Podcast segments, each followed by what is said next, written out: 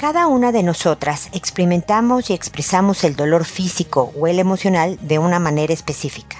En este episodio explico algunos de los procesos personales de esta difícil experiencia. No te lo pierdas.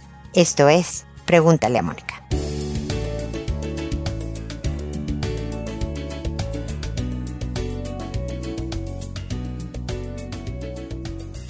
Bienvenidos amigos una vez más a Pregúntale a Mónica. Soy Mónica Bulnes de Lara, como siempre, feliz de encontrarme con ustedes en este espacio en donde hablamos también de cuando, bueno, muchas veces lo hemos hablado, pasamos malas épocas. Puede ser una enfermedad, puede ser un rompimiento amoroso, puede ser la pérdida de un ser querido. El día de hoy quiero conocer o quiero, en realidad, que tú identifiques, si no es que ya lo tienes perfectamente conocido, tu proceso personal de cómo vives la experiencia del dolor, físico o emocional. Hay personas que requieren de gente cuando están sufriendo. Buscan familiares, buscan amigos, buscan a la pareja necesitan el contacto con el otro. Y hay otras, y es de los que voy a hablar el día de hoy, que se aíslan, que se alejan, que no quieren saber de los demás. Justo ayer una persona me contaba como una muy querida amiga suya que estaba muriendo de cáncer pidió no ver a nadie más que un grupo muy reducido de personas, muy muy reducido, dejando afuera a todo el resto. Y estas son mis peticiones y no me importa. Este, el día de hoy, es un llamado a que tú definitivamente hagas lo que necesitas para ti. Es decir, si te reconforta estar sola, si te reconforta no ver a nadie o, ver solo a pocas personas o muy pocas veces o lo que sea, si te ayuda en tu proceso a poder salir al mundo conviviendo con el dolor, porque una parte que yo he dicho también en otros episodios es que hay dolores que no pasan. A lo mejor si estabas enferma y te aliviaste, pues sí, te estuviste mal, te aislaste y ahora estás sana y vuelves al mundo. ¿No? Pero hay otros dolores, como una enfermedad crónica, como la pérdida de un ser querido, que no pasan, que se quedan con nosotros para siempre. Y por eso, con esos dolores nada más volvemos a salir al mundo, pero siempre acompañándonos en una parte de nuestro ser este dolor. No pasa, no se olvida, no se quita.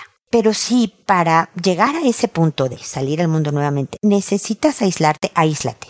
Haz lo que necesites. Si lo entienden los que te rodean, ojalá sea así, diles, valida sus sentimientos. Yo sé que no te gusta, que yo no quiera ahorita verte, salir contigo, estar con gente. Yo sé que tú crees que lo mejor para mí es que yo esté con gente, pero dame un tiempo, por favor, nada más respeta este deseo que ya volveré. Si de todas maneras se enoja, deja que esa persona se moleste. Ten tu propio proceso. Pero, y aquí está el pero importantísimo, sí, mantenerte aislada y lejos de los tuyos, de tus más cercanos, de tu gente, de más bien te está estacionando en un estado de inercia, de quedarte cada vez más profundamente en la tristeza, de desmotivación, de desinterés por la vida y el mundo. Tú sabes, la verdad es que todos sabemos cuando, ¿sabes? Este aislamiento me está empeorando. Ahí sí, ojalá tengas la claridad y la fortaleza y la valentía para que sin tener las más mínimas ganas pidas ayuda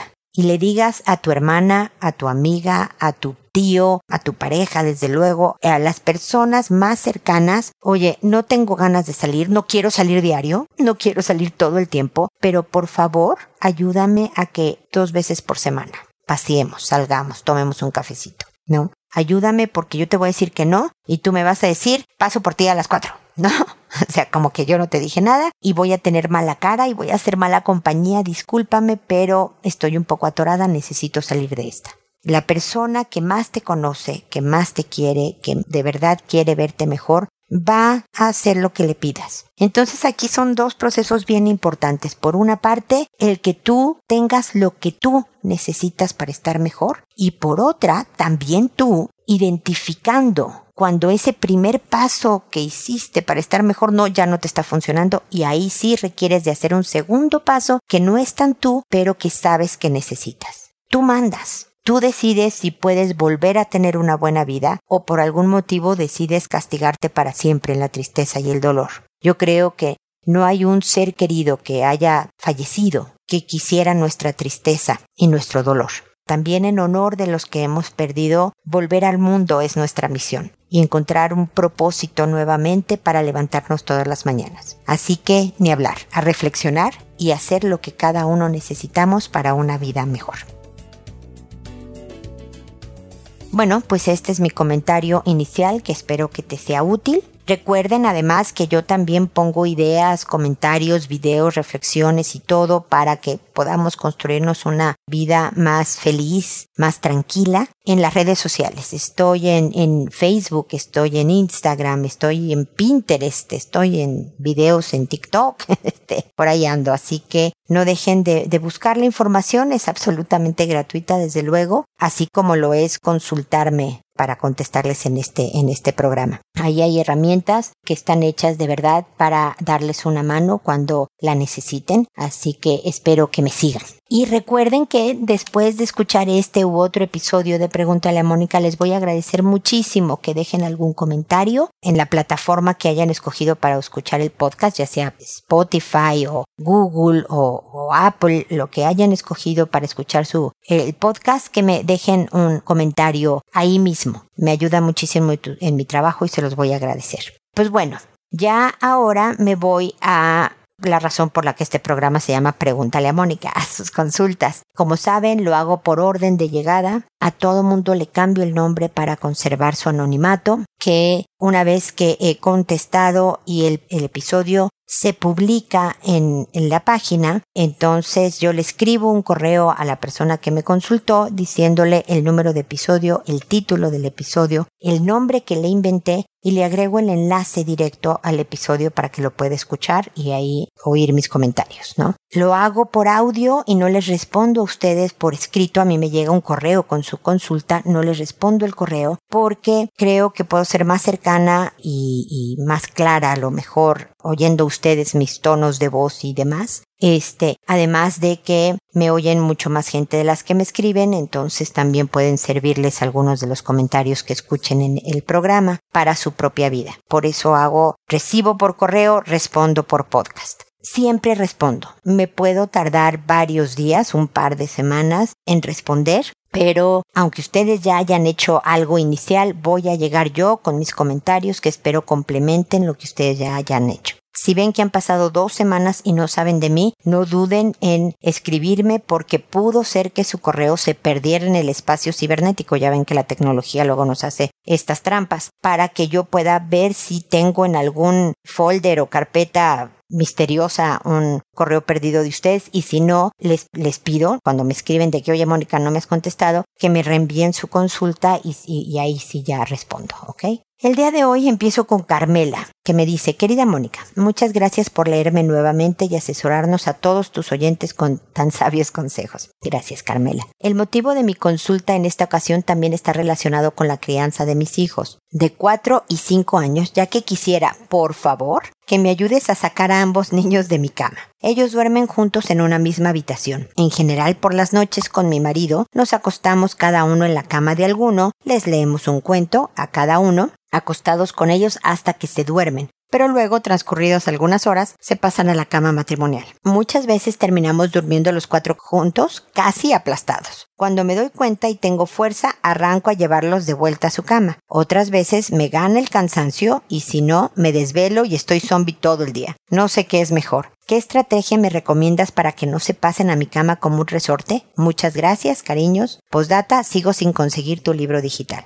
A ver, Carmela, quise poner hasta el postdata y voy a empezar por ahí, discúlpame, para decir que estuve hablando con mi editorial y estuve viendo cosas. Muy pronto va a haber la posibilidad de poder tener mis libros en formato digital en la página. Yo espero que para mayo, espero, quede solucionado el problema. Si no, quien esté interesado, puedo ofrecerles el libro en papel, yo se los envío a su casa a un precio menor de lo que lo encontrarían en librerías y me podrían, si son de otro país que no fuera Chile, que es en donde yo vivo, pagar por PayPal que creo que es muy fácil para el resto del planeta pagar por ese medio, porque pues una transferencia bancaria internacional se vuelve más complicada. Tú y yo hemos estado en contacto, Carmela, para, para hacerte llegar mi libro. Así que gracias por darme la oportunidad de dar estas explicaciones. Lamento los inconvenientes que hayas tenido tú o cualquier otra persona del auditorio en conseguir mi libro. Bueno, ahora sí, tu consulta, los hijos en la cama. La buena noticia, Carmela, es que aunque no hicieras nada,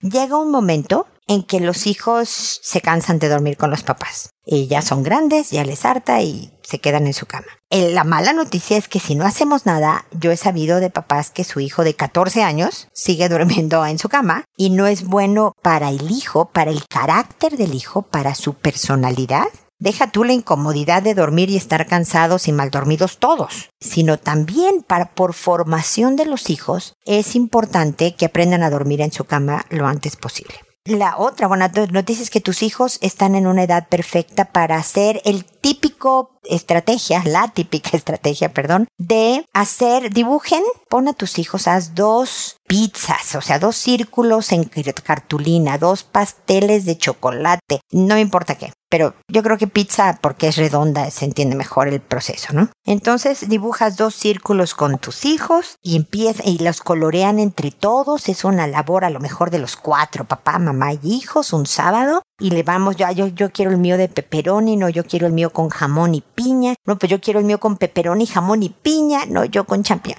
Decoren su pizza cada hijo como la quieran y recortan la pizza en rebanadas, en triángulos. Y cada noche que no se pasen a la cama, van a poner una rebanada de pizza pegada en el refrigerador, en un lugar visible de la casa, de cómo van. Y una vez que uno complete la pizza, entonces preparan la pizza familiar entre todos. No es comprar pizza, no te quiero hacer que gastes. Digo, es más fácil, ¿no? A veces pedir una pizza, pero lo que les divierte a los hijos es el tiempo con los papás, ¿no? Una vez cumplida una semana, cinco días de ya dormiste en tu cama, entonces tienes la pizza, ¿no? O pueden dibujar una resbaladilla y se van al parque todos juntos el sábado siguiente como premio al niño tan grande que ya duerme en su cama. A lo mejor vas a requerir varias semanas dependiendo de tus hijos, o sea, date cuenta que llevan cuatro y cinco años con este hábito. Entonces no va a cambiar muy rápido.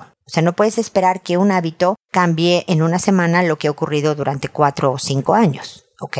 Nosotros no somos tan buenos. Imagínate yo que me cuesta tanto trabajo hacer ejercicio. Yo en cinco días no tengo el hábito del ejercicio eh, puesto en mí, ¿no? Me he tardado años en poner ese hábito. Entonces hay que tener paciencia y intentar la estrategia constantemente. El hablar de que son grandes, de que son capaces, les ayuda mucho. El día que no duermen en su cama no se pega la pizza, no es que se arranquen todos los pedazos y volvemos a empezar, sobre todo al principio porque lo que quieres es motivarlos. Entonces si un día sí se durmió en su cama y se ganó su pedazo de pizza en el refrigerador, pero al día siguiente se volvió a ir a tu cama, ese día no hay pedazo de pizza. Y así hasta que, uy, ya nada más te faltan, ¿no? Pongan al principio, en la primer pizza, pongan pocos pedazos para que rápidamente, a lo mejor en tres días, complete una pizza. Lo importante es primero motivar a, uff, lo logré. Me costó mucho trabajo quedarme tres días seguidos. No sé si necesiten una lamparita de noche de esas que se ponen en la pared porque les dé miedo. Eso también pasa, ¿no? Pero deshaces todo el, escenario para que aguanten esos tres días en que van a pegar tres pedazos de pizza. Lo lograron. Hoy preparamos la pizza. Espero que esta estrategia motivacional, conductual, te sirva con tus hijos. Si ya lo trataste y no te aviéntamela en la cabeza, vuélveme a escribir. Dice, Mónica, ¿me puedes dar otra idea, por favor? Porque esta no funciona. Tengo varias para ti, ¿ok? Pero es importante, inclusive, que no se queden acostados con ellos en sus camas, en las de tus hijos, hasta que se duermen. Porque entonces nunca aprenden a tranquilizarse y dormirse solos. Requiero de la seguridad de mis papás aquí físicamente conmigo a un lado para yo poder autocontrolarme. Y lo que tú estás haciendo, Carmela, y tu esposo también, es ir preparando a los hijos hacia la independencia, hacia la autonomía, hacia la capacidad. Y yo sé que apenas tienen cuatro y cinco años, pero desde ahí se empieza.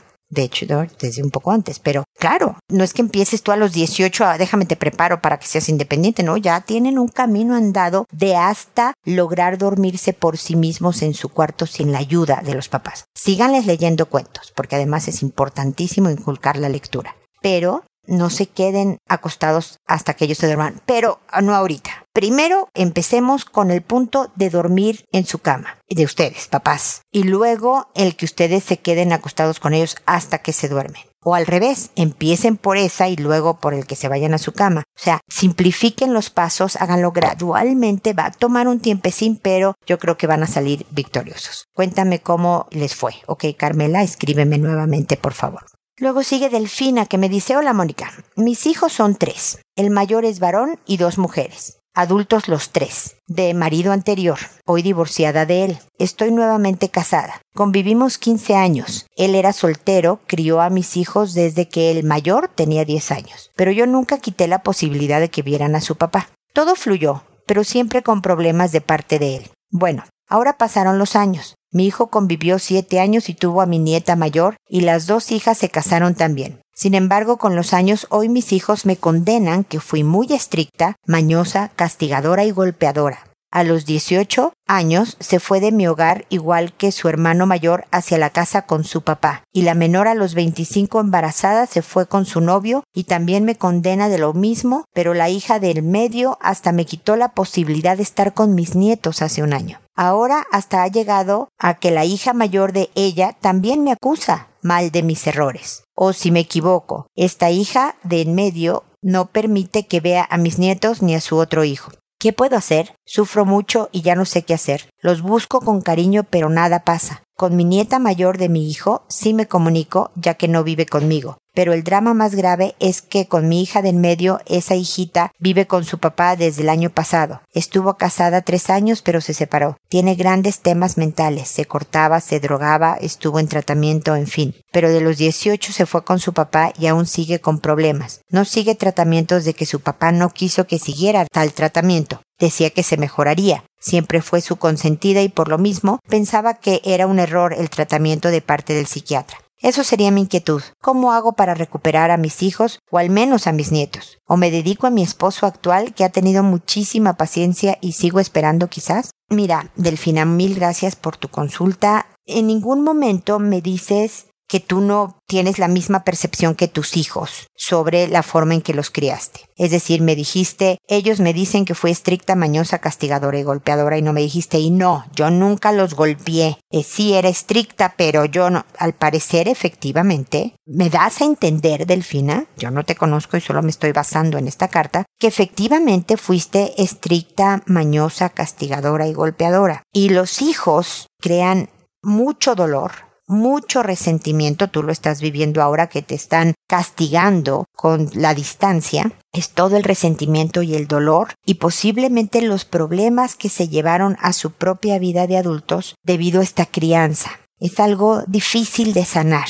Delfina. Mi pregunta para ti es si tú has validado lo que ellos dicen. ¿Tú has aceptado que fuiste así y que ahora entiendes que no fue la manera? No para dar una excusa de decirles, pues es que yo estaba sola y que no estaba sola porque tengo entendido que estaba tu actual pareja, bueno, creo que ya te casaste también tu actual esposo, no estaba sola, pero, o sea, no sé, quiero pensar que tú creías que ser estricta, mañosa, castigadora y golpeadora era la mejor manera de educar hijos. Yo creo que a su vez tú tienes temas de tu propia crianza que habría que trabajar. Entonces yo creo que tus hijos son todos adultos. El, a lo mejor escribirles un mensaje por teléfono que ahora se usa mucho, un correo, si quisieras que no lo recibieran de esta manera, porque a lo mejor no te dan el tiempo para hablar. Escríbeles pidiéndoles perdón, pidiéndoles perdón. Ellos me imagino que deberían también pedirte a ti perdón de varias formas que te han dicho las cosas de si alguna vez fueron groseros o irrespetuosos. Pero si nada más se defendieron tratando de irse lejos de ti, y por su dolor y porque no sabía si seguía siendo pues tóxica Delfina. Mejor prefiere no tener contacto contigo. No los culpo. No deben de ser groseros. No deben de faltarte al respeto. pero con toda educación te pueden decir, mamá, no te voy a ver, ni yo ni mis hijos. Pero yo, si de verdad tú también estás de acuerdo en que te equivocaste y que esa forma de crianza no les hizo bien y que tú ahora lo ves y les pides disculpas por eso. Y que estás buscando una manera de reconstruir la relación, no olvidando lo que pasó, porque no se olvida, pero sí tratando de que noten que tú ya eres otra persona, que estás tratando de aprender otros modos y otras maneras que podrías volverte a equivocar. Hay que dar espacio a que si de verdad tienes algún contacto con alguno de tus hijos o tus nietos, tú les expliques, híjole, como estoy aprendiendo, todavía me puedo equivocar. Ojalá me digas amorosamente y con paciencia que estoy volviendo a hacer lo que hacía antes para yo inmediatamente poner atención y, y tal y tal, pero que todos nos equivocamos y que todos merecemos una segunda oportunidad cuando hemos reconocido nuestras faltas y queremos reparar el daño.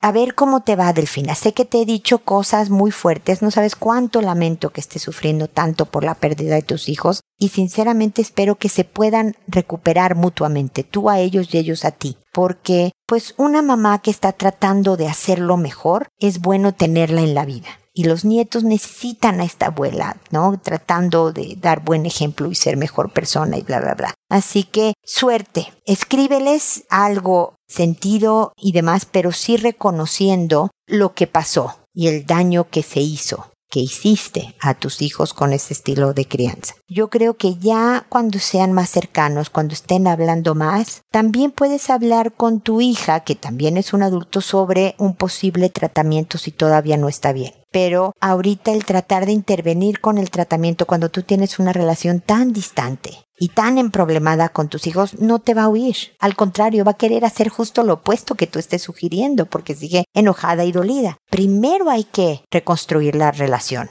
Primero hay que preparar la tierra para que de verdad pueda ser escuchada cuando te sigues tratando de hacerle un bien a tu hija. Así que aquí estoy, Delfina. Me puedes volver a escribir para yo acompañarte en este proceso y, ayudarlos a toda la familia a tener un ambiente mucho más tranquilo, cercano y de paz para todos. Ojalá recuperes a todos, hijos y nietos. Tal vez unos o uno no vuelva, pero veamos qué, qué sale que surge de este primer paso en donde tú les escribas reconociendo lo que tú hiciste, validando sus sentimientos de dolor y resentimiento, pero también pidiendo esta oportunidad de demostrar que tú estás ya en, en otra parada, en otro camino. ¿Ok? Espero que sigamos en contacto.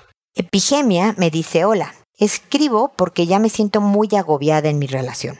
Mi pareja es tan distinto a mí que tenemos muchas diferencias de opinión. Me cuesta involucrarlo en eventos familiares. A veces siento que ya no puedo más. Estoy muy sensible todo el tiempo. Lloro porque me frustra su forma de ser. Ha cambiado mucho aspectos negativos de él, pero me cuesta mucho llegar a un mutuo acuerdo con él. A ver, Epigenia. Epigmenia, mira el nombre que te invento y todavía no lo digo yo bien. Epigmenia. Todas las parejas del mundo, todas las parejas del mundo, repito, somos muy diferentes uno del otro. Si yo te contara todas las diferencias que tengo con mi marido, no me lo vas a creer. Y de verdad he tenido momentos difíciles, etapas en donde estábamos mal por estas diferencias de estilo y de esta diferencia de ver la vida y de estas diferencias de opinión, como dices tú. Y hemos aprendido a algo súper difícil de Pigmenia, te lo digo por experiencia, a aceptarnos. Hay cosas en las que no estoy de acuerdo. Hoy por hoy, hoy 31 años de casada, 47 años con el hombre, sigo sin estar de acuerdo en cosas que él opina que deberían ser así en la vida y yo opino que no deberían de ser así en la vida. Pero esa es su opinión y esta es la mía. Y nos amamos muchísimo, nos llevamos bastante bien, pero tenemos diferencias de opinión. Y yo ya sé, porque tenemos muchos años juntos, yo no sé cuánto llevas con el tuyo, pero me imagino, ya, ya tienes unos años, ya sabes en qué escenarios él va a ser como es él y en otros cómo ha ido mejorando. Tú me has dicho, ha cambiado muchos aspectos negativos de él. Eso habla muy bien de quien tienes a un lado, Epigmenia. Un hombre que está dispuesto a trabajar por ser mejor, por reconocer un poco lo que le decía Delfín hace un minuto, ¿no? Híjole, qué difícil es reconocer nuestros defectos, decir, híjole, esto no está bien, lo que yo hago, esto en particular no está bien, lo tengo que cambiar. Y eso ha hecho él. Yo creo, Epigmenia, por tu parte, que sería muy bueno reconocer que no lo vas a hacer el hombre que tú quieres que sea. Él es el hombre que es y tú por algún motivo lo amaste y decidiste que iba a ser tu pareja, ibas a tener un hijo con él, pero es quien es es responsabilidad de él cambiar lo más posible que se pueda. No se pueden todos los defectos, ¿eh? Todos no se pueden cambiar, pero los más posibles. Y me dices que ha cambiado muchos aspectos negativos de él. O sea, ahí la lleva. Y tú por tu parte, como, o sea, las dos personas en una relación de pareja tienen que trabajar mucho en sí mismas para ser la mejor persona para uno mismo y para el otro pero no, no los cambias. No los cambias. Créeme que yo traté por muchos años de cambiar ciertos aspectos de mi marido y me di de frentazos en la pared. Entonces, o aprendía a amar lo increíblemente bueno que tiene mi esposo y a aceptar y aprender a manejar y convivir con lo que yo no estoy de acuerdo y no me caí tan bien para durar juntos, o mejor nos separábamos. Pero te va a pasar lo mismo con el siguiente hombre que esté en tu vida vas a encontrar cosas que no te encanten, que quieras que cambie y van a discutir porque yo no estoy de acuerdo. Es el mismo, como dicen en México, el mismo infierno, solo distinto demonio. Yo creo que podría ser, no me dices que sea un mal hombre, que tienes un buen hombre a tu lado. Entonces es más fácil, si va a ser el mismo infierno con otro demonio, pues ya tienes a este demonio que ya vas conociendo y que más bien tú trabajes en ver si puedes aceptar que puede significar a veces ignorar ciertos aspectos de su personalidad que no te gusten y voltear para otro lado. O sea, siempre y cuando no tenga características que te pongan en peligro en tu dignidad como persona, que pongan en peligro la, supervivencia de tu familia. O sea, si tú me dices, fíjate que es un drogadicto y deja bolsitas de cocaína por la casa, entonces mi hijito puede agarrarlas y morir de sobredosis, pues entonces sí sepárate. Pero si es un hombre común y corriente pero con defectos en donde tenemos diferencias de opinión, sé que no te estoy diciendo la palabra mágica que yo te diga, mira, si dices piña, se va a convertir en tu hombre ideal. Eso no existe. La realidad en el matrimonio es que él va a ser genio y figura hasta la sepultura, como decimos también en México. Va a cambiar la forma de algunas cosas, pero no el fondo. Y o lo amas completo, con lo padrísimo y lo insoportable, o van a tener una vida de discusiones y peleas porque tú quieres que sea otro. No sé a qué te refieres cuando me dices me cuesta involucrarlo en eventos familiares, como que no quiere ir.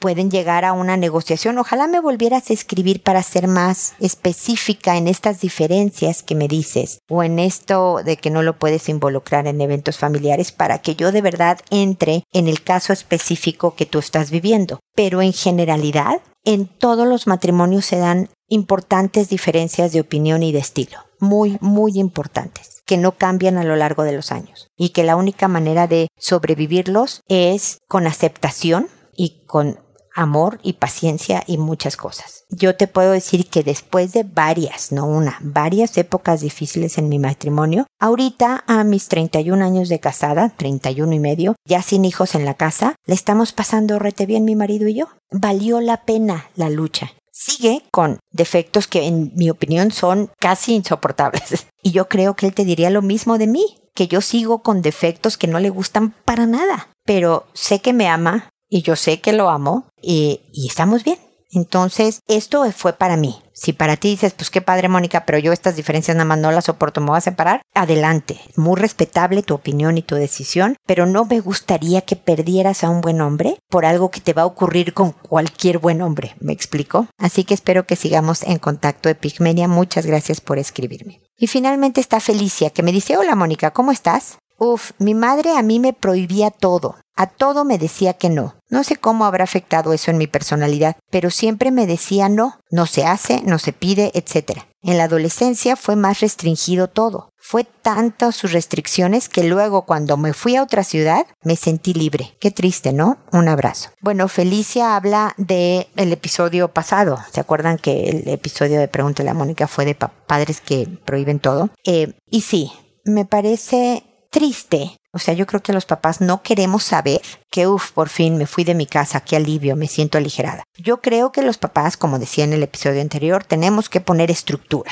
No se vale que los hijos no crezcan así a lo salvaje de no importa la hora que llegues, no importan tus calificaciones, no importa si fumas y tomas a los 11, eh, ¿no? Siempre los hijos quisieran libertades, más de las que los papás les damos, pero la estructura les ayuda a sostenerse, pero tiene que ser una estructura que cambie con las etapas distintas que van viviendo los hijos cambie de acuerdo a la personalidad de los hijos. Hay hijos muy maduros a muy temprana edad y hay hijos muy inmaduros a edad muy tardía. Este, y desde luego darles oportunidad de ir ellos construyendo un criterio para tomar buenas decisiones. Y eso se hace con el diálogo y la conversación. Si yo nada más digo no porque lo digo yo que soy tu madre y no lo haces y no doy una oportunidad de diálogo, estás limitando la posibilidad de que ellos construyan construyan este pensamiento crítico y poder tomar una decisión por ellos mismos. Pero seguramente, Felicia, yo te podría garantizar que ese estilo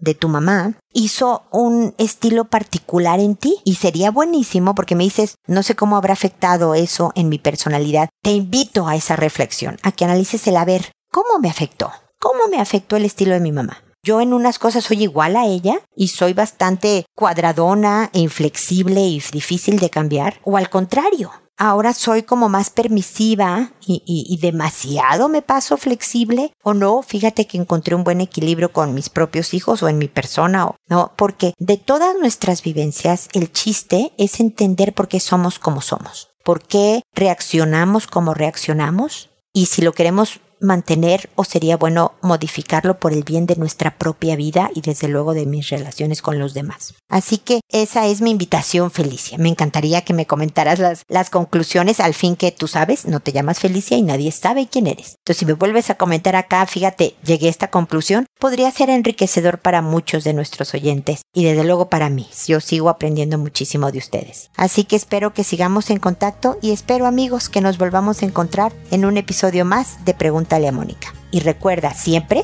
decida ser amable. Hasta pronto.